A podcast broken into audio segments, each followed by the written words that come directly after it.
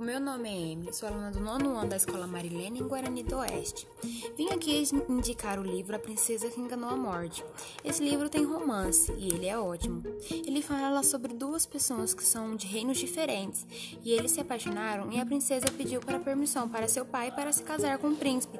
Porém, o príncipe estava com dias contados de sua vida e eles se casaram e foram felizes até o último dia da vida do príncipe. A morte tentou levá-lo, mas como a princesa o amava muito, não deixou que a morte levasse.